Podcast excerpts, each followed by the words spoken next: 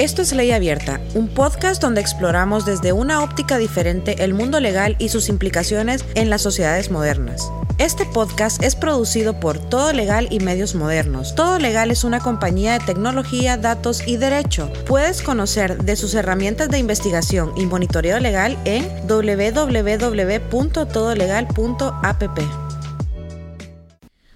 Hola, eh, aquí me acompaña el abogado Alan Reyes. ¿Qué tal, abogado? ¿Cómo está? Hola, mucho gusto, Rodil. Gusto de encontrarnos de nuevo. Un placer estar con usted de nuevo. Eh, hoy vamos a platicar de, de, las reformas del decreto 93-2021 que se dio recientemente, que es un decreto emitido por el Poder Legislativo. Y lo que se reforma es el Código Penal. Entonces, el abogado es especialista en la materia penal eh, y se reforma el Código Penal de, que fue emitido mediante el decreto 130-2017 eh, algunas menciones sobre, sobre este decreto, sobre el que el reformador eh, contiene 19 páginas, son 11 artículos y básicamente lo que modifica, eh, lo que hace es modificar y reformar algunas cosas y derogar otras. Eh, también toca el Código Penal, toca la Ley Especial de Lavado de Activos y el Código Procesal Penal. El decreto lo pueden encontrar en Parit por si lo quieren consultar. Bueno, si quiere, abogado, me gustaría que usted se introdujera un poco sobre sobre su profesión. Usted fue catedrático mío y para las personas pues que no saben que de, de, de, su desarrollo y de, su práctica legal, tal vez nos puede contar un poquito. Claro, sí. Eh, bueno, mire, eh, yo estudié abogacía en la ciudad de Tegucigalpa, en la Universidad Autónoma. En el tiempo que yo eh, me gradué había solo la, derecho en Tegucigalpa, en la Universidad Autónoma y en San Pedro Sula en la universidad privada. Eh, luego ejercí la, carrera, la profesión. Eh, posteriormente, eh, en los inicios del Ministerio Público pude ingresar como fiscal. cuando el Ministerio Público comenzaba a tomar fuerza, la estructura, y me retiré en mediados del año, de los años 2000. 5, 6. A partir de, del el 2000, eh, por una aspiración que tenía siempre, eh, fui, ingresé a, a, la Universidad de San Pedro Sula como maestro. Ya vivía yo aquí en San Pedro, me había trasladado acá.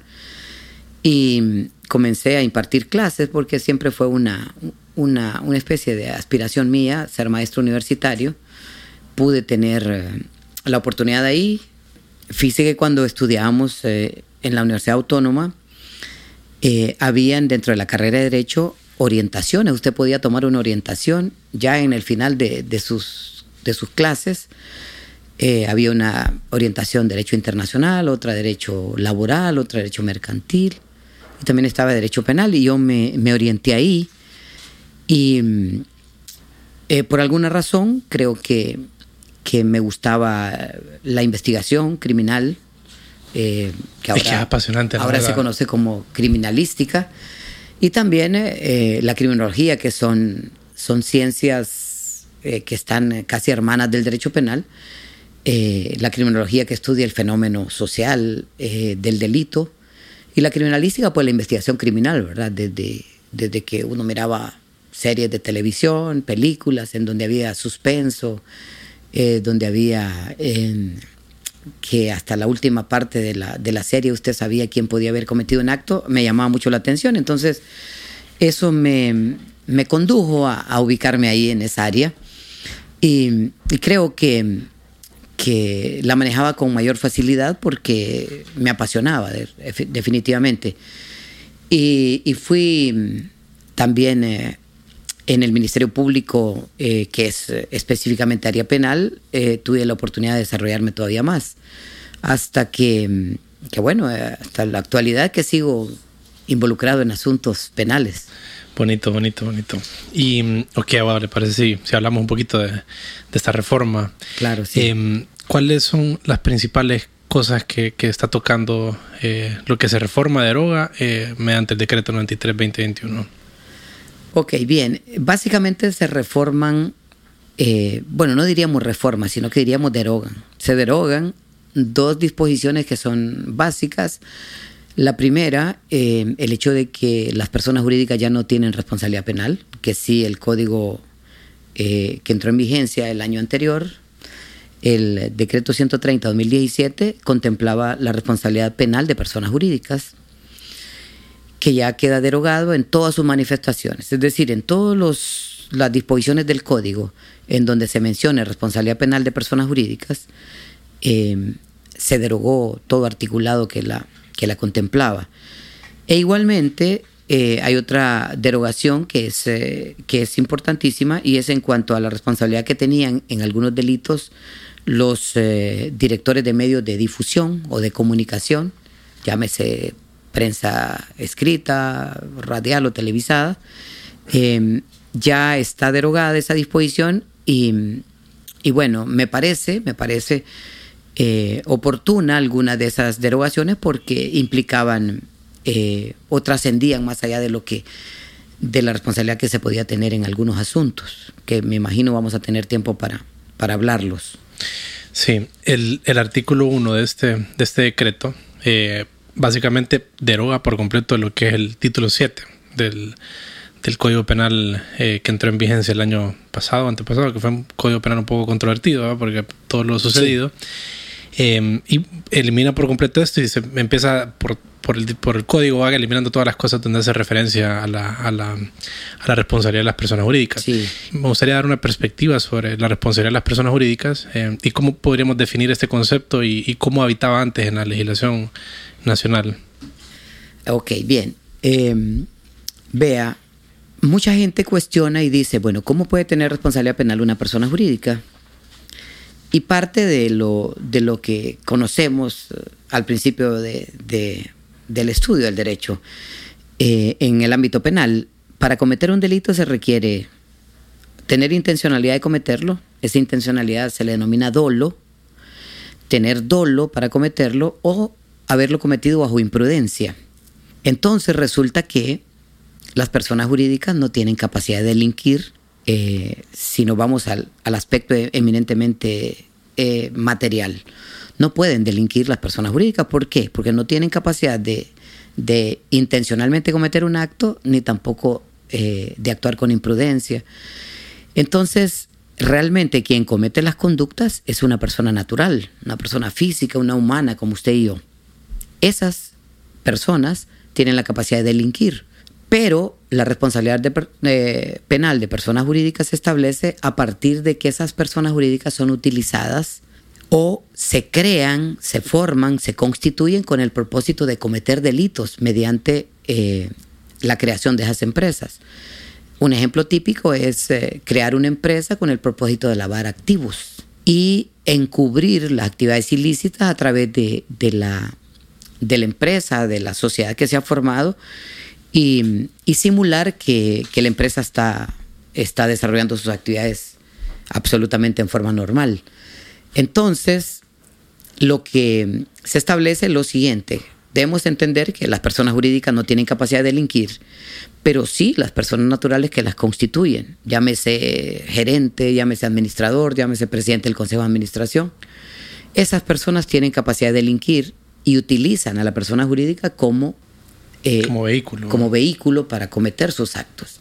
Entonces el derecho penal establece que las personas jurídicas tienen responsabilidad penal e igualmente la tiene la persona natural que, que ejecute el acto materialmente. ¿Y qué responsabilidad se puede deducir a una persona jurídica? Bueno, no le vamos a aplicar una pena como si se le aplica a una persona natural, es decir, pero a la persona jurídica se le va a asociar esa responsabilidad con una sanción, una pena es, eh, establecida en el derecho penal, pero relacionada, por ejemplo, con, con una multa, con un cierre, ¿verdad? una clausura, de algún establecimiento. Esa eh, era la, la, imputación que se hacía a una persona jurídica. Pero, em, pero con la reforma eh, todo eso ha quedado derogado y, y bueno, ya nos quedaríamos únicamente como aspecto doctrinario discutir sobre la responsabilidad penal de persona jurídica, ¿verdad? No ocurre lo mismo con otro tipo de responsabilidad que se genera a partir de la comisión de un delito que se llama responsabilidad civil, que es otro asunto. Si usted gusta, lo podemos hablar ahora o, posteriormente, no sé. Claro. Y previamente, abogado, ¿cómo, eh, habitaba esta? ¿Había una, una, em, una, responsabilidad para personas jurídicas en el Código Penal anterior o no se contemplaba nada al respecto? Ah, ok. Bien, el Código anterior era em, el que se aplicó desde el año 85 hasta el año 2020, junio de 2020. Ese código no establecía responsabilidad penal de personas jurídicas, únicamente eh, establecía la responsabilidad de las personas naturales, ¿verdad?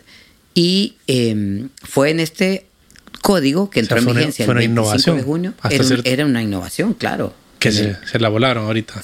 Eh, duró, a ver, eh, como un año con tres meses, ¿verdad? Y a mí me parecía interesante, me parecía interesante, eh, aplicable totalmente, porque muchas personas naturales crean personas jurídicas para delinquir desde ellas, para aprovecharse de, de la condición de tales para cometer actos delictivos, llámese estafas, fraudes, eh, llámese lavado de activos, llámese delitos contra la salud, por ejemplo, eh, una persona jurídica dedicada a la fabricación de medicamentos, que se determinaba que, había eh, adulteración en, en, el medicamento, entonces se imputaba responsabilidad al autor, que era la persona natural, pero también responsabilidad penal a la persona jurídica, una multa, un cierre, etcétera, etcétera.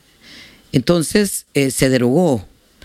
Eh, no, no he estado yo eh, de acuerdo en ello, debió mantenerse porque igual, reitero, las personas jurídicas, tienen, como le digo, son el vehículo a través del cual se, se cometen esos actos y se han creado algunas veces con el propósito firme de, delinquir. ¿Y en qué, en qué tipo de delitos aplica el, código era o bueno, pues ya se reformó, se derogó esta parte, entonces pues ya no, ya no se puede utilizar, pero era explícito en cuanto a qué delito se podía aplicar la, la, em, la responsabilidad de las personas jurídicas o era pues por pura naturaleza de, lo, obvio. Uno, uno de naturaleza, ¿verdad? Por ejemplo, eh, Los delitos financieros. el delito financiero, fraudes, estafas, lavado de activos, delitos contra la salud, esas que cometen. Eh, vaya, sencillo. Eh, imagínese usted eh, un laboratorio médico, que es una persona jurídica, fabrica productos medicinales y resulta que esos productos no tienen el componente que dicen, que dicen tener, etcétera, etcétera. Entonces tienen responsabilidad. Tanto los que dirigen la empresa como la persona jurídica como tal. Claro, o sea, es otra capa de responsabilidad que, que tenía sentido. ¿Y mm, se ventiló algún, algún caso eh, al que, haciendo uso de estos, de estos delitos? Claro, claro, muchos. Lo único que quiero decirle esto, mire, por el poco tiempo de vigencia del código, partamos de que el código eh, penal actual eh, entró en vigencia el 25 de junio de 2020. Al primero de noviembre que fueron publicadas las reformas, y las derogaciones en la Gaceta del primero de noviembre. Eh, entonces transcurrieron... 11 eh, meses, 12 meses por ahí. Eh, transcurrieron, a ver, 25 de junio, un año, a julio, agosto, septiembre, octubre, un año con cuatro meses desde que entró en vigencia. Entonces, en ese tiempo, un año con cuatro meses, es muy remoto que un proceso por una acusación por un delito haya concluido, haya terminado y que haya, se haya emitido una sentencia firme y que se tenga que ejecutoriar. Entonces yo considero que no. Eh, aunque hubiese ocurrido que había una acusación contra personas naturales y personas jurídicas, eh, no hubo el tiempo necesario, el suficiente para, para poder determinar con una sentencia firme la responsabilidad penal de personas jurídicas. Claro. Y lo que usted mencionó anteriormente, que es eh, esta derogación que se hace al artículo 28 del Código Penal, que es eh, con respecto a los delitos cometidos a través de medios de difusión. Em, básicamente, eh, este, eh, lo que disponía el, artículo 28 es que en los delitos que se cometen utilizando medios o soportes de difusión no responden criminalmente los cómplices, los que sean autores solo responden en estos casos de forma escalonada, excluyendo. Entonces, hay una, una, una cómo están escalonados y quién tiene la responsabilidad.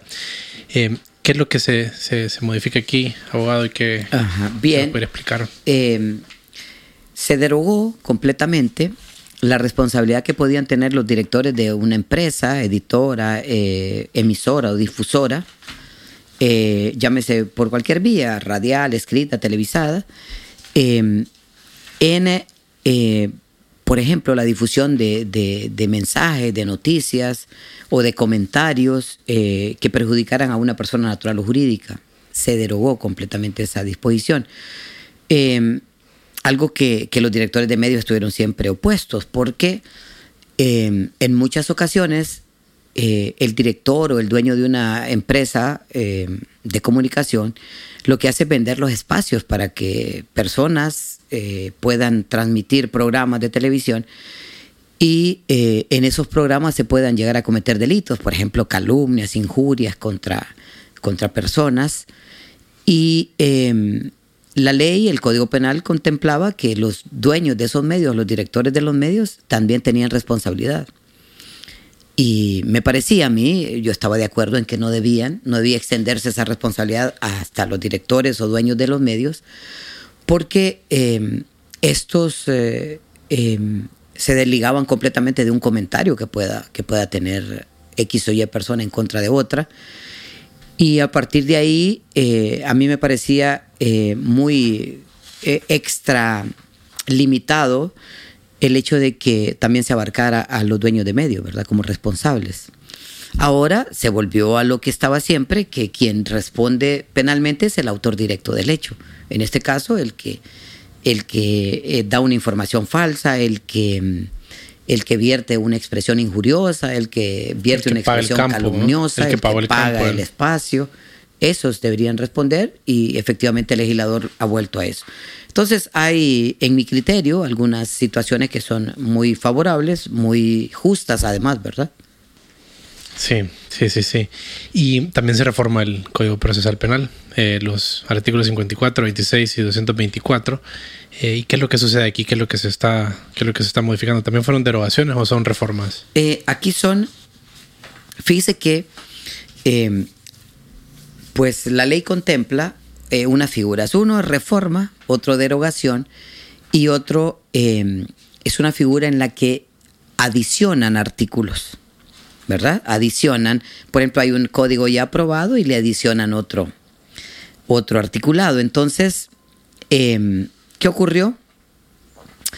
El artículo eh, que usted me menciona, el artículo 54, está referido a lo siguiente, vea, del Código Procesal Penal, ¿verdad? Eh, ese, ese artículo está referido a, a la forma en que la, la competencia penal está establecida.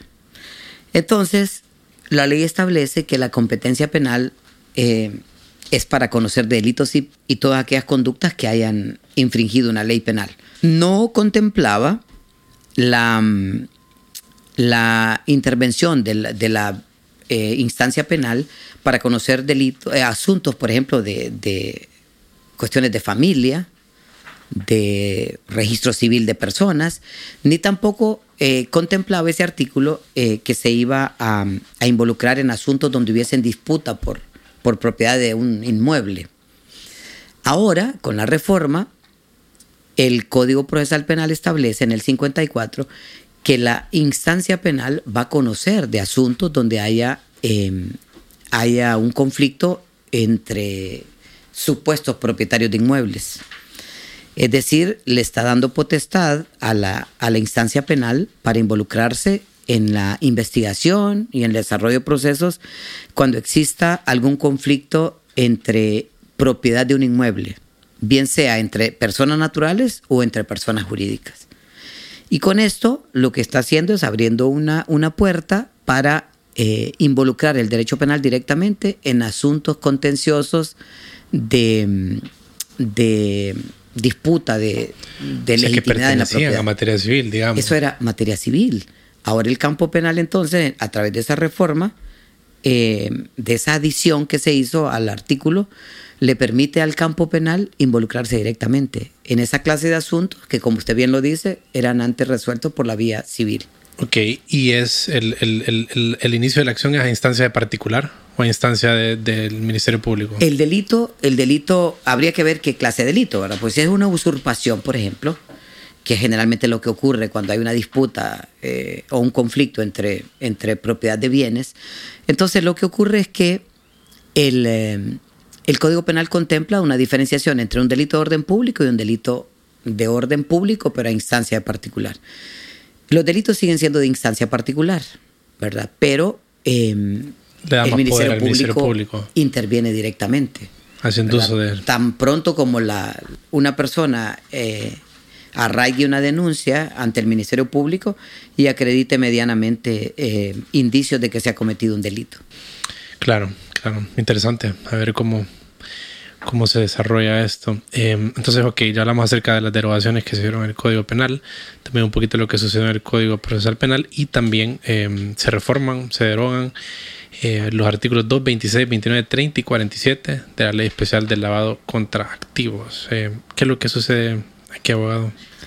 Ok, bueno, em, antes eh, de la reforma, esto sí está reformado, antes de la reforma, el Ministerio Público podía, en el proceso de investigación de un delito o de un probable delito de lavado de activos, el Ministerio Público podía solicitar a instituciones eh, como la Comisión Nacional de Bancos y Seguros, que es una institución que rige y supervisa las actuaciones de bancos, cooperativas, asociaciones de ahorro y crédito, em, compañías financieras, el Ministerio Público podía solicitar, el Ministerio Público podía solicitar al, a esa comisión información sobre algunos clientes de esas instituciones financieras y también pedir pedir todo lo relativo a, sus transacciones. Eh, ahora, con la reforma a la ley de, eh, contra el lavado de activos, se establece que esa actuación del Ministerio Público ya no va a ser directamente eh, peticionada por el fiscal, sino que tiene que ser autorizada por un juez. Es decir, pasa a un control jurisdiccional. Y el fiscal Ahora ya no va a pedir directamente a la Comisión de Bancos y Seguros información sobre clientes potenciales e investigados, sino que va a pasar todo por medio del juzgado competente. El fiscal va a ir al juez y le va a plantear la necesidad que tiene de obtener una información. Y el juez analiza si es procedente o no que se solicite esa información. Eh, pues eh, la justificación es que, que no se viole derechos fundamentales, ¿verdad? Que, que haya un control jurisdiccional, el juez de garantías que va, que va a tener la oportunidad de resolver si, si esa petición del Ministerio Público es o no violatoria de, de, algún derecho fundamental y si el secreto bancario puede, puede violentarse en el caso. Entonces, el juez supuestamente se va a volver un juez de garantías, como debería ser, ¿verdad? Eh, esto pues eh, si lo vemos desde el ámbito eminentemente legal, decimos está bien, los jueces deben controlar todas las, las actuaciones y ser garantes del respeto por los derechos y, libertades, eh, pero em, en la práctica lo que va a venir a generar es que, que, la información probablemente que el Ministerio Público antes podía obtener en poco tiempo, ahora tarde, tarde un poco más, y que, y que haya otro, otro interviniente en el proceso, ¿verdad? Ahí. Esa es una de las reformas, la más eh, elemental es esa. Y también quiero eh, mencionarle que el delito de lavado de activos, que está contemplado en el Código Penal, eh, fue reformado en una parte. Para cometer el delito de lavado de activos, la ley señala que debe haber un delito precedente un delito que haya generado el, activo, el bien. Que se va a lavar, digamos. ¿Verdad? Que posteriormente se lava. Por ejemplo, un delito precedente al, eh, lavado de activos es el tráfico de drogas. El tráfico de drogas le permite a una persona adquirir dinero, bienes, efectos, y luego, y luego que los tiene, que tiene ese dinero, el individuo busca limpiar, eh, lavarlo para luego eh, presentarlo como, como un bien obtenido lícitamente. Entonces el delito precedente eh, es el tráfico de drogas y el subsiguiente es el lavado de activos. Pues a partir de la reforma, eh, o la entrada en vigencia más bien del, del, Código Penal del año anterior, 25 de junio, se contemplaba como delito precedente lavado un delito que se llama enriquecimiento ilícito. Ese delito lo cometen los funcionarios o empleados públicos que se hayan enriquecido por encima de, de lo que pudieron haber devengado por su salario y eh, no logren justificar esos eh, incrementos en su patrimonio. Ese delito era precedente de lavado. Con la reforma se suprimió. Ya no es un delito precedente el enriquecimiento ilícito. Con la reforma se refiere al Código Penal cuando entró, ¿no? no la, actual. la reforma la que del decreto 93-2021. Okay. Ese decreto ya suprime del, artículo que contemplaba o que contempla el lavado de activos, suprime el delito precedente del enriquecimiento ilícito.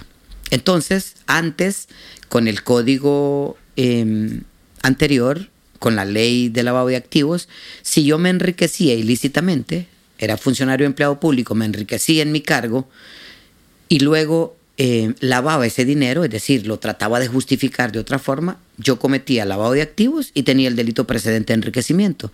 Ahora, si yo me enriquezco, ya no cometo lavado de activos. ¿Y sabe qué ha generado a partir del primero de noviembre? Que muchos acusados de lavado de activos por enriquecimiento ilícito recobraron su libertad. porque, ya no lavaron activos. Y a ellos los acusaron de lavado. Entonces quedan automáticamente libres porque hay una figura que usted y yo conocemos y que voy a explicarle al público, una figura que se llama retroactividad de la ley penal. Este decreto 93 de 2021 se aplica retroactivamente. Entró en vigencia el 1 de noviembre, pero se puede aplicar retroactivamente hacia atrás. Estoy diciendo un pleonasmo, se aplica hacia atrás, aunque entró en vigencia el 1 de noviembre de 2021. Usted lo puede aplicar al 1 de noviembre del año 2020.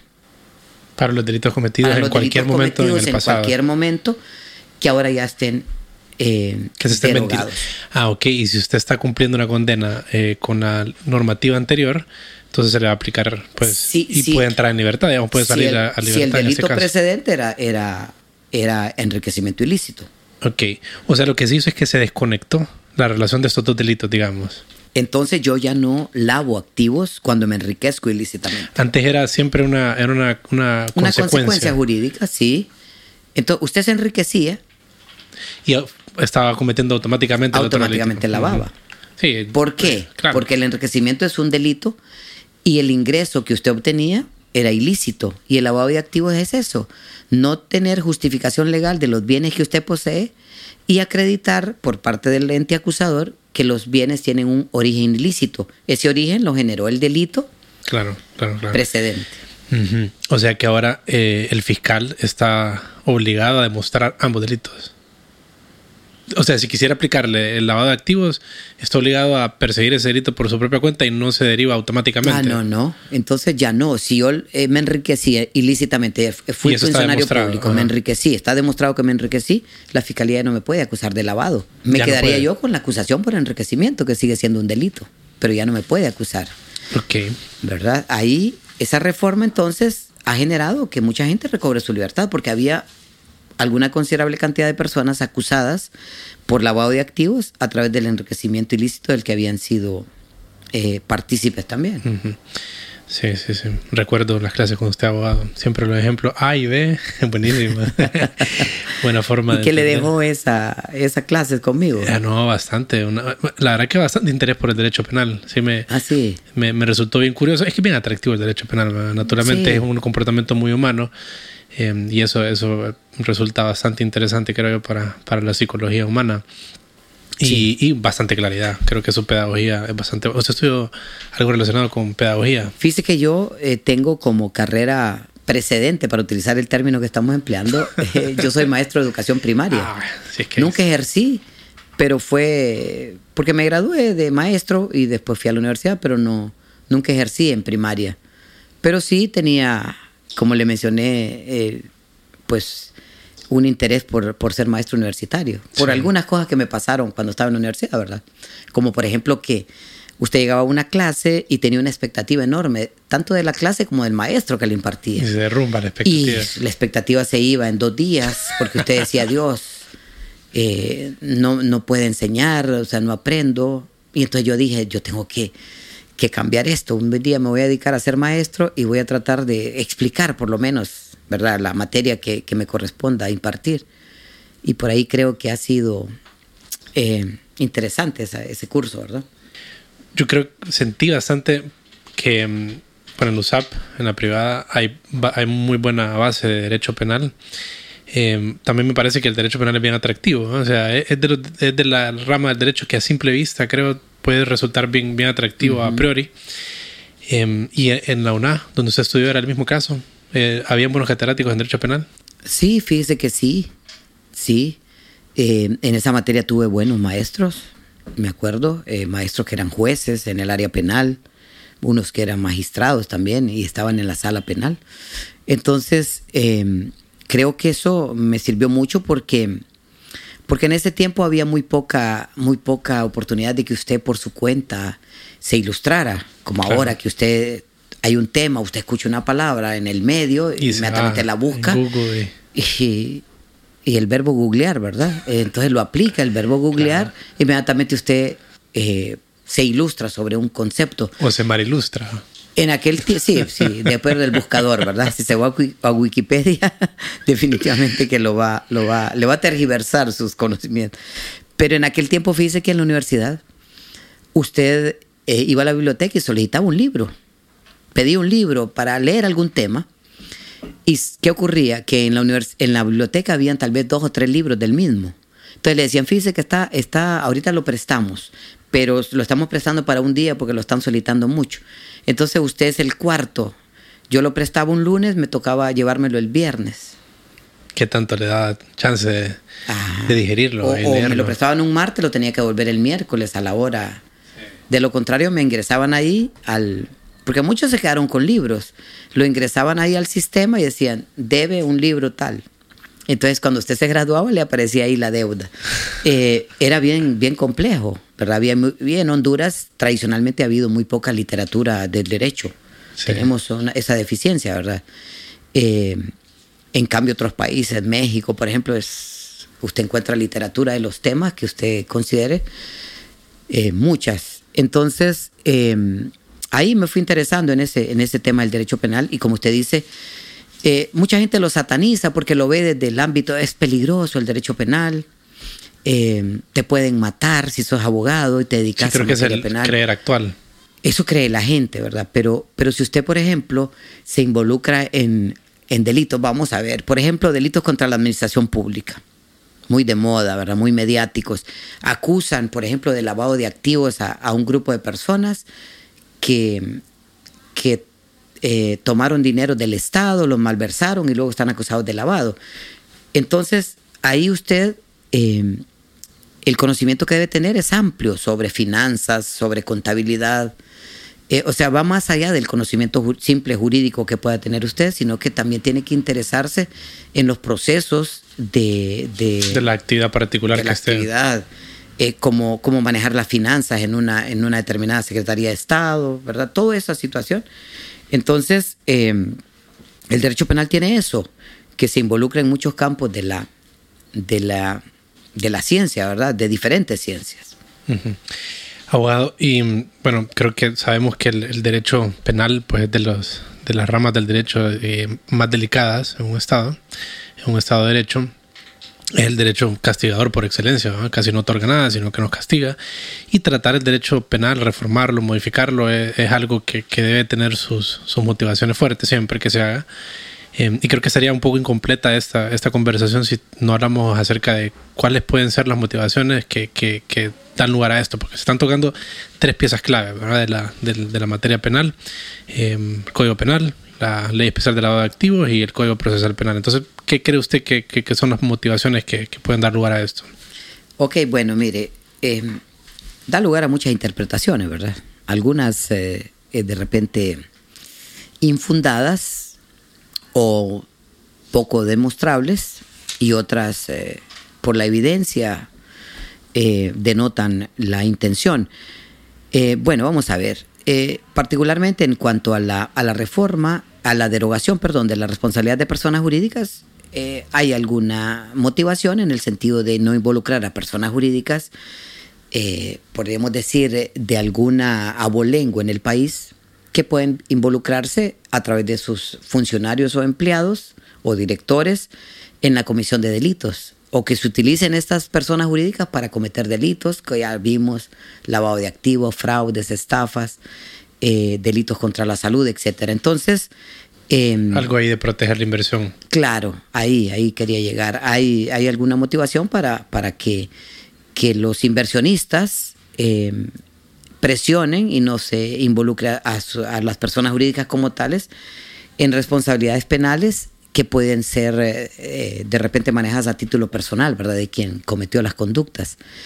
En cuanto a, a la derogación de la responsabilidad de los eh, dueños o propietarios de medios de difusión, también la motivación es que en, en, el caso particular mío, yo pienso que se había extralimitado el derecho en cuanto a abarcarlos a ellos cuando quien debería responder es, es el, directamente autor de la, de la expresión, de la conducta, ¿verdad? Que, afecta a un bien jurídico, un derecho de otra persona.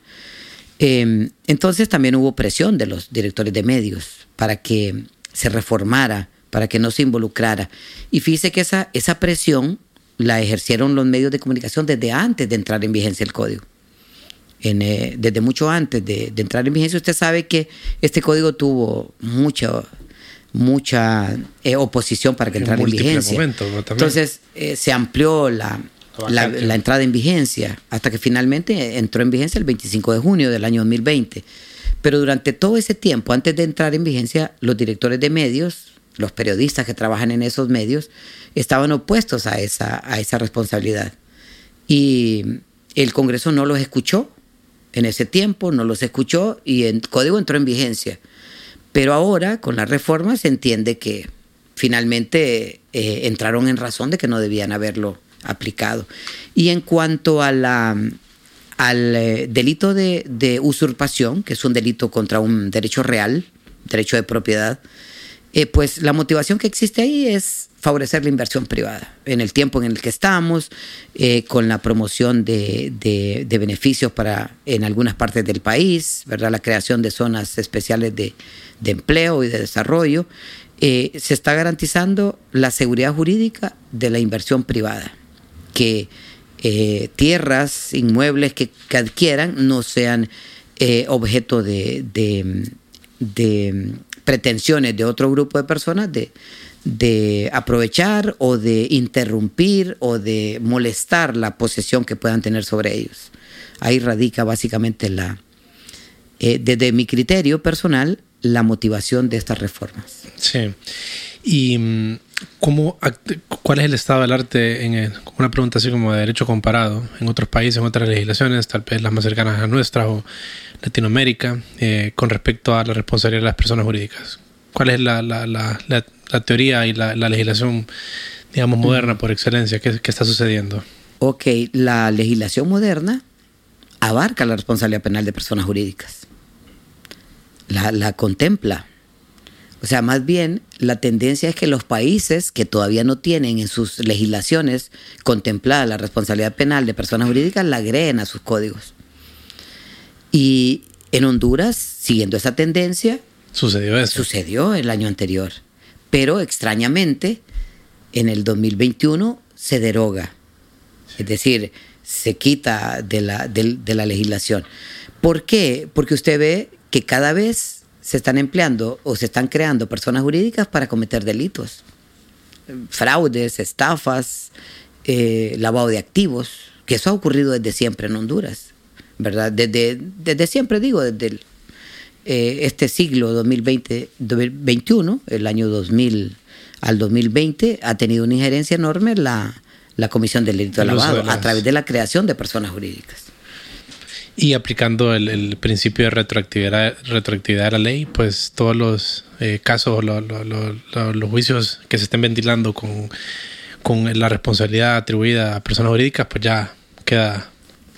Ya automáticamente eh, no hay nada. Se entiende que no va a haber ninguna. Se va a continuar los procesos que existan contra las personas contra naturales. las personas naturales directamente responsables. Y fíjese qué interesante, un aporte.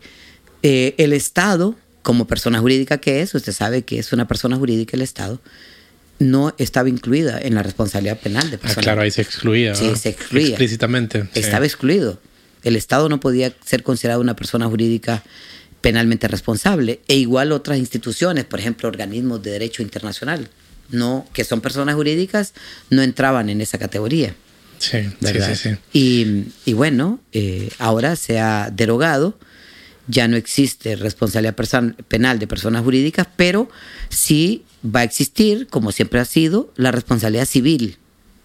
Claro. ¿Verdad? La responsabilidad civil eh, se mantiene, continúa. Y siempre en la línea de los considerando o, los motivos que dieron lugar a esto, nada más quiero señalar un par de cosas ahí que, que, me parecen curiosas. El primer considerando habla bastante de la tecnología. Menciona bastante la tecnología como cambios en las sociedades y que crea conductas que pueden ser positivas o negativas. Me parece eh, extraño porque no siento que haya ninguna conexión con ninguna de las cosas que se están modificando. Eh, con respecto a la tecnología, por ejemplo, la nueva sociedad. Creo que ese debe ser un considerando que va por default en cualquier. Ah, correcto, claro. dice, en los últimos 30 años han experimentado alteraciones en la conducta social, pues ese es lo que sucede todo el tiempo.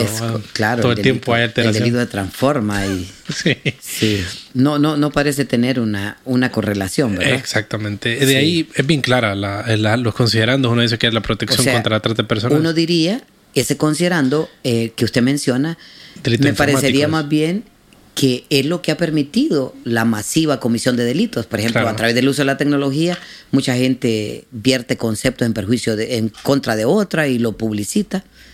Entonces, más bien, ese considerando sería para considerar eh, la comisión de delitos a través de medios de comunicación, por ejemplo, ¿verdad? Sí, sí, eh, Si usted también analiza el, el otro considerando en cuanto al, delito de usurpación, que ahora ha vuelto a tener, además de una pena elevada, vuelve a tener una pena elevada en la usurpación. Con el código había casi desaparecido la pena. Con el anterior. Con este código 130 2017. Eh, se redujo la pena respecto del código que rigió hasta junio de 2020. Ahora, y se consideraba en, el nuevo, en este nuevo código penal que la usurpación solo se cometía cuando hubiese violencia. Si no había violencia, intimidación contra una persona, no, no se consideraba como delito. Ahora, con la, con la entrada en vigencia de este decreto que reforma eh, lo relativo a la, a la usurpación, uno de los considerandos es que la propiedad privada es esencial para el funcionamiento del sistema de libre mercado. ¿verdad? Y es, una, es un medio de progreso de los países eh, y que se incentiva la inversión a través de la, de la, de la eh, podemos decir, del respeto por la propiedad privada. Ese considerando entonces lo lleva usted a establecer que el legislador ha puesto como, em, como un objetivo primario eh, favorecer la inversión, asegurar la inversión, mostrarnos como un país jurídicamente seguro para que los inversionistas lleguen al país y, y que cualquier asomo de, interrupción o de molestia a los inversionistas eh, se castigue inmediatamente. Claro. ¿Verdad? Sí, que no va a repercutir en sus, en sus vehículos jurídicos, en, las personas jurídicas creadas. Así es. Creo que ahí hay una relación clara de lo que sucedió en las, en las modificaciones, reformas y derogaciones que se dieron con el considerando. Hay una, una relación evidente. Claro, ahí sí, claro. Ahí sí. Eh, luego, eh, que quisiera que tal vez si pudiera usted eh, extenderse un poco, explicarnos algo sobre este, sobre este principio. Eh, es el antepenúltimo, considerando que dice que el Código Procesal Penal consagra dentro de sus principios la neutralización de los efectos del delito. ¿En qué consiste este, este, este principio? Ah, ok, bien. Mire, la neutralización de los efectos del delito significa que el, le está dando al, al derecho procesal penal eh, una función que es, eh, además de, jurídica social. Es decir, que cuando hayan asomos de que se va a cometer un delito y se va a perjudicar un derecho, que se llama bien jurídico, el Estado intervenga por medio de sus instituciones para impedir la comisión del delito o para impedir los efectos del delito. A eso se le conoce como neutralización del delito. Evitar que suceda. Evitar que suceda y cuando no se puede evitar que suceda, evitar que continúe generando eh, afectaciones a derechos. Entonces, eh, en ese caso, eh, ese considerando va directamente señal, dirigido perdón, a la usurpación, en el sentido que cuando la autoridad advierta que una persona, un grupo de personas pretende molestar la posesión de un inmueble a otra, interferir. neutralicen esos efectos, eh, eviten la comisión del delito y si ya no pueden evitarlo, que neutralicen los efectos, es decir, que inmediatamente cesen las conductas que generan molestia en la, en la posesión del inmueble o en el derecho real. Y eso se llama usurpación, ¿verdad? Entonces, esta reforma, eh, que es eh, una adición se agrega al articulado que ya existía, le da potestad al Ministerio Público, algo que no la tenía. Sin la necesidad de la autorización de un juez. Ya no hay intervención judicial, como si existe en la investigación para el lavado de activos, que ya vimos. Lo que quería, jamás bien sucedió. Mire qué contrasentidos. Sí, sí, sí. En el lavado de activos, el fiscal podía solicitar información, realizar diligencias de investigación sin intervención del juez. Con, la, con el decreto 93-2021 le dice al fiscal que ahora toda solicitud de información debe canalizarse a través de un juez. Ahí viene el control jurisdiccional. En cambio, con el delito de usurpación, le da facultades al Ministerio Público para realizar actos que antes eran exclusivos del juez. Por ejemplo, ordenar el desalojo de grupo de personas que hayan usurpado un inmueble. El fiscal ahora, con este decreto, tiene la potestad, tan pronto como le acrediten medianamente la propiedad, de ordenar el desalojo de personas que hayan ingresado a inmuebles o que permanezcan en ellos. Haciendo uso de las fuerzas policiales. Es lógico, es lógico, porque em, si han ingresado, eh, probablemente eh, vía negociación no la van a desalojar, tendría que haber una forma coercitiva. Esa función no la tenía el fiscal antes. El desalojo quien lo ordenaba era un juez.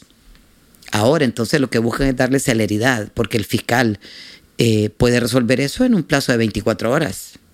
Desde que le comunican que hay una probable comisión de un delito, un grupo de personas está en un inmueble, eh, acreditan los dueños del inmueble ser propietarios del mismo, inmediatamente el fiscal puede ordenar desalojos. Ya no pasa por el control jurisdiccional. En cambio, en el lavado de activos ocurre absolutamente lo contrario. Sí, sí, sí. Y aquí, y aquí los considerandos pues hacen, levantan el principio de la neutralización de los efectos, del delito y, en una parte sí, pero en otra parte están haciendo lo contrario. Correcto. Entonces uno, uno dice, bueno, al analizarlo, ok, ¿qué están buscando? Em, mandar un mensaje claro que cualquier acto que signifique una molestia en la posesión de un inmueble, el Estado lo va a combatir y lo va a a, ejecutar en los plazos lo más, rápido posible. 24 horas es un plazo rápido. Em, entonces usted dice, bueno, eh, tengo la certeza que ya un desalojo no va a tardar dos años como tardaba en el pasado. Eh, la fiscalía presentaba una acusación contra personas que habían usurpado un inmueble y el juez, después de haber eh, em, solicitado que las partes presentaran pruebas, podía ordenar un desalojo. Y mucha gente eh, pues se desanimaba. Imagínense dos, tres años con un grupo de personas en su terreno, no lograba el desalojo. Entonces terminaba cediendo a las pretensiones de los grupos. Algunas veces eh, los grupos querían que le vendieran esa tierra y él terminaba negociándola y vendiéndola al precio que, que el grupo de personas establecía, ¿verdad? Sí. Eh, en alguna medida eso eso es bueno crea un ambiente de seguridad jurídica una seguridad jurídica para la protección de la propiedad pero creo que se contradice con el con, la parte de los lavado de activos el lavado de activos. Esas contradicciones son las que uno las ve como como como sospechosas verdad de algo pero en el fondo eh, tiene toda lógica jurídica tanto que el juez de garantía sea el que ordene investigación en delitos como también eh, resolver eh, en poco tiempo la, la, el conflicto sobre, sobre la tenencia o la posesión de un inmueble, ¿verdad? Sí, sí, sí. Abogado, y para cerrar me gustaría eh, que nos contara un poco de, de, su participación en la esfera política. Eh, va de candidato a diputado, ¿verdad? ¿Y, qué, lo llevó a, a, participar en este proceso? Ok, fíjese que, bueno, yo casi mi vida ha sido mantenerme al margen de, ese tipo de, actuaciones. Eh, pero un grupo de personas que me conoce, eh, un día unos amigos me pidieron eh, que nos bebiéramos un café, es lo, de moda ahora. tomarse un café y platicar. Y me hicieron una propuesta que si quería integrarme a, un, a un partido político, a la democracia cristiana. ¿Verdad? Entonces, yo a través del tiempo he leído, por ejemplo, las, eh, las, los principios de los partidos políticos y, y bueno, la democracia cristiana me gusta, uno porque yo soy demócrata y dos porque el cristianismo es, yo lo llevo muy arraigado en mi familia, y son eh, dos conceptos que, que, buscan el bien común. Cuando usted es demócrata, cuando usted acepta que la mayoría es la que decide y cuando usted eh, respeta a su, a su, a su congénere, respeta la vida de las personas, respeta la vida de, de cualquier ser viviente, animal, planta. Entonces uno dice, eh, esta, esta doctrina me gusta, ¿verdad? Y entonces me pareció interesante, me propusieron como candidato a diputado, les dije que bueno, les di mis documentos y luego aparecí inscrito. aparecí inscrito en la planilla, entonces eh, voy ahí como candidato, casi a 186, aprovechando el medio. Eh, mucha gente dice que, que, que, yo puedo ser una buena opción, ¿verdad? Yo no, definitivamente... Eh, conozco del derecho, yo sé, por ejemplo, eh, mi formación es estrictamente jurídica y conozco que, que hay unas leyes que, le voy a mencionar algo que es contradictorio, pero hay leyes en el país que son injustas. Y uno dice, bueno, y el derecho y la justicia no son hermanos. No, hay una desconexión ahí evidente. Pero cuando usted dice leyes injustas, entonces usted eh, su pensamiento se, tergiversa y dice, pero ¿cómo?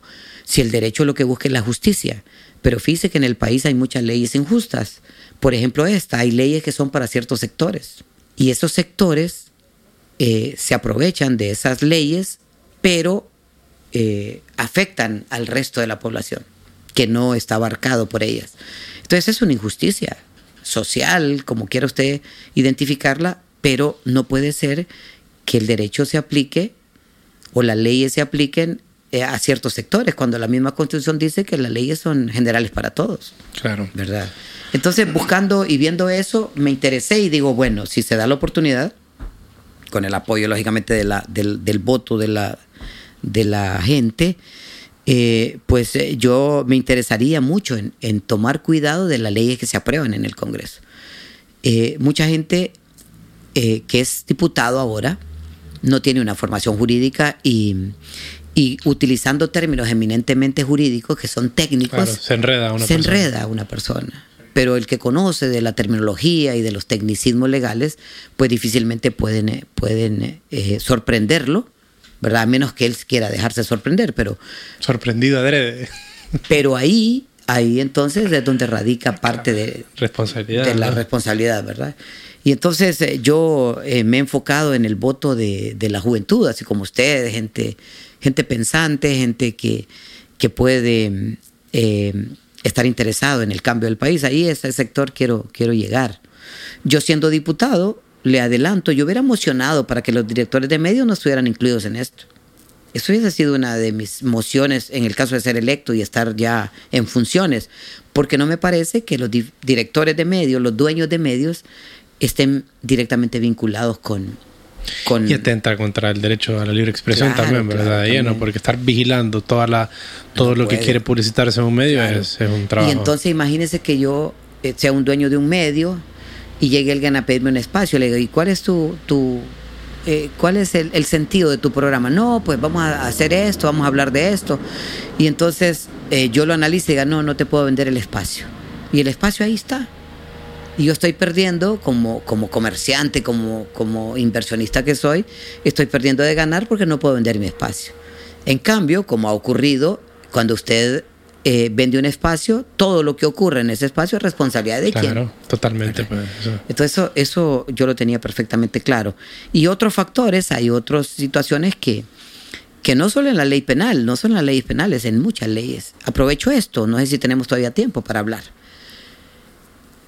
Hay una ley que está directamente vinculada con la, ley contra el lavado de activos. Cuando usted lava activos, usted adquiere bienes. los activos pueden ser dinero en efectivo, pueden ser bienes muebles, vehículos, pero también pueden ser bienes inmuebles, terrenos, casas, edificios, fincas, ranchos. Eso es lo que siempre miramos que se... Ese es un activo. Entonces, ¿qué ocurre con la ley que es eh, denominada ley de privación de dominio de bienes de origen ilícito? A usted, si entra en la investigación, si usted entra en la investigación por alguna razón, a usted un buen día lo van a ir a desalojar de su casa lo desalojan de su casa, lo sacan de su casa y le dicen, mire, esta casa entra a un proceso de incautación, es una medida provisional, pero usted tiene que salir de su casa. Entonces a usted lo echan. Un día a las 6 de la mañana tocan a su puerta. Si usted abre, ingresa a la policía y le dice, tenemos una orden de, incautación. Es orden judicial. Es una orden judicial. Ok. Entonces usted sale y le permiten llevarse su ropa, eh, los cuadernos de los niños, para que vayan a la escuela, pero lo demás se queda en su casa. Y entonces usted pregunta, ¿y cómo? ¿A dónde me voy? No, no sabemos. El policía no sabe. Entonces usted busca, llama a familiares, amigos, se va a un hotel, em, va a pretender retirar dinero del banco y resulta que las cuentas están congeladas. Y usted queda de un día para otro atado, sin casa para vivir, eh, sin muebles, sin eh, el menaje normal, electrodoméstico, etcétera, porque quedan incautados. Entonces, comienza un proceso. Usted llama a un abogado y el abogado le explica, mire, eh, usted tiene que demostrar que esté bien, usted lo adquirió lícitamente. Cuénteme, ¿qué pasó? No, fíjese que yo esta, esta casa la compré. ¿A quién se la compró? A una persona. Y como usted hizo negocios con él, usted también entró en la investigación. Entonces, ¿ahora qué nos queda, abogado? Mire, ahora lo que queda es que usted demuestre que la plata con la que le compró es una plata lícita. Entonces yo comienzo, bueno, pero mire, tengo que empezar a buscar documentos. Y los documentos están en mi casa. Bueno, hay que pedir autorización a la fiscalía para que me entreguen los documentos que están ahí. Mientras eso pasa, eh, llevamos tres, cuatro, cinco meses. Ahora la ley me da la oportunidad de demostrar el origen lícito del bien que yo le compré a usted. Porque el bien usted lo adquirió, usted traficaba droga, hacía cualquier actividad de delito precedente. Pero yo no, yo soy una persona que trabajo, vi que vendían la casa y la, compró, y la compré. Comprador de buena fe. Ahora, ese término iba a emplear en el derecho civil la figura del comprador de buena fe. Pero ¿sabe qué ocurre en la ley de privación de dominio de bienes? Que la buena fe Usted sabe un principio del derecho que, que dice, la buena fe se presume. Claro, hay que al revés, hay que demostrarla. Aquí, en la ley de privación de dominio, la buena fe no se presume. Lo que presumen es la mala fe. Que usted, que yo, en el ejemplo que estoy dando, que yo adquirí ese bien de mala fe. Y como usted... Que soy parte de la, de la historia, digamos, de la, entonces, de la narrativa. ¿qué ocurre? La fiscalía ordena eh, solicita, perdón, solicita al juez la incautación del bien porque yo aparezco en investigación eh, relacionado con usted. Yo hice una compra de un bien a usted que está vinculado en delitos. Y eso me vincula a mí. Entonces me desalojaron, me sacaron, yo estuve dos años fuera de mi casa, finalmente logré demostrar, después de los trámites burocráticos, logré demostrar de dónde saqué la plata para comprarle la casa a usted. Y me la devuelven pero yo anduve dos años rentando una casa, viviendo en eh, con familia, yéndome a la casa de mis padres, a molestar, porque tengo familia, etc. Entonces, ¿qué ocurrió? ¿Qué ocurrió? Yo estuve dos años fuera de mi casa y primero me sacaron y después me dieron la oportunidad de demostrar que yo era dueño legítimo. ¿Qué debe ocurrir? El desenvolvimiento normal de las cosas y del derecho primero demuestre si el bien es lícito y si no lo demuestra, lo sacamos. Yo siempre hago comparaciones con los juicios eh, a través de las demandas ejecutivas. Un banco, yo siempre le doy este ejemplo. ¿Qué pasa si usted saca un préstamo con un banco y no lo paga? El banco le va a prestar sobre una garantía. Esa garantía es, digamos que yo compre, eh, yo eh, obtengo un préstamo en un banco para comprar una casa La casa en garantía. La casa que compro, la compro con el dinero del banco. Y la garantía para que yo pague ese préstamo es la casa. Si yo no pago el préstamo, el banco va a ejecutar la garantía y al final de un proceso el banco se va a quedar con la casa. Pero ¿qué pasa mientras el proceso se está desarrollando? Yo sigo en mi casa, el banco no me saca, no me puede sacar. ¿Por qué el Estado entonces se toma atribuciones en esa ley de sacar a las personas primero y después darle la oportunidad que demuestren? Entonces, te considero culpable, pero demostrar que sos inocente. Te considero de mala fe, ese bien, demostrar que es buena fe, cuando debería ser eh, respeto por la propiedad. En el derecho hay unos principios, hay unos eh, conceptos que usted sabe. El propietario de un bien tiene eh, como adheridos otros derechos, el goce, el disfrute y el uso de la cosa. Pero cuando usted es desalojado de su propio inmueble, a usted le limitan del, derecho a gozarla, a disfrutarla o a usar la casa. Y entonces eh, se le violentan garantías constitucionales. La constitución establece en el artículo 103 que el derecho de propiedad privada que tenemos los hondureños. Entonces yo tengo el derecho a la propiedad privada y no me pueden limitar de ese derecho sin un procedimiento previo. Entonces la simple sospecha de que yo puedo estar vinculado con usted eh, autoriza al Ministerio Público para pedir la incautación de mi bien. Claro, y eso se presta para un montón de cosas. Injusticia enorme. Injusticia. ¿Y esta, esta ley cuándo fue promulgada? Esta ley es de 2011, del año 2011. Pero fíjese que tiene una particularidad también. Aplica retroactivamente. O sea que para cualquier proceso que está en... Es una ley de 2011 y aplica retroactivamente. ¿Y qué sabemos de la retroactividad? Que solo aplica en materia penal. ¿Y, cuando... y esta ley no es penal. Esta ley no es penal. La ley penal es el código penal. ¿Cómo aplicarla retroactivamente? Entonces, si la ley es de 2011, pero yo tengo bienes antes de 2011, me los incautan con la ley. La ley castigando. y sabe que el concepto que le dan es retrospectividad, no dicen retroactividad, sino que retrospectividad. Y lo retrospectivo es ir hacia atrás, ver, ver atrás.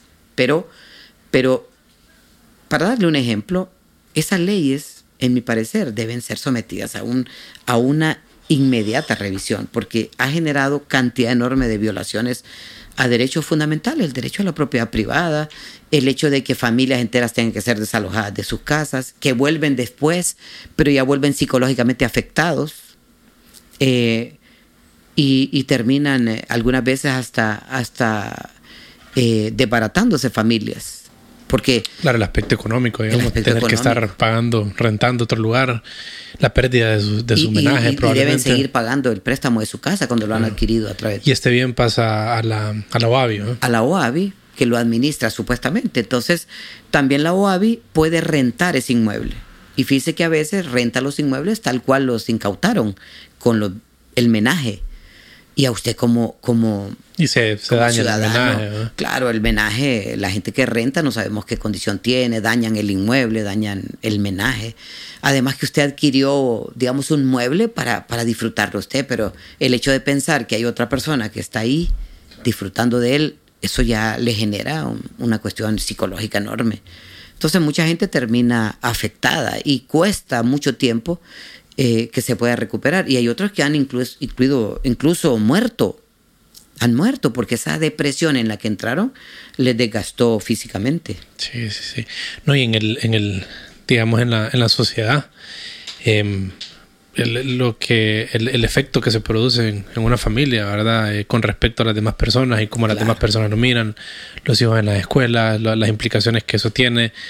Em, son, son un poco desconsideradas e injustas, que no debería ser claro. como, se, hacía la relación derecho-justicia. Claro, entonces eso, eh, volviendo al tema mío, si yo llegara al Congreso, esa es una de las mociones que haría, reformar ciertas leyes que de mi punto de vista son injustas y que mucha gente también las considera. Muchas gracias, abogado. No, estamos a la orden siempre, es un gusto.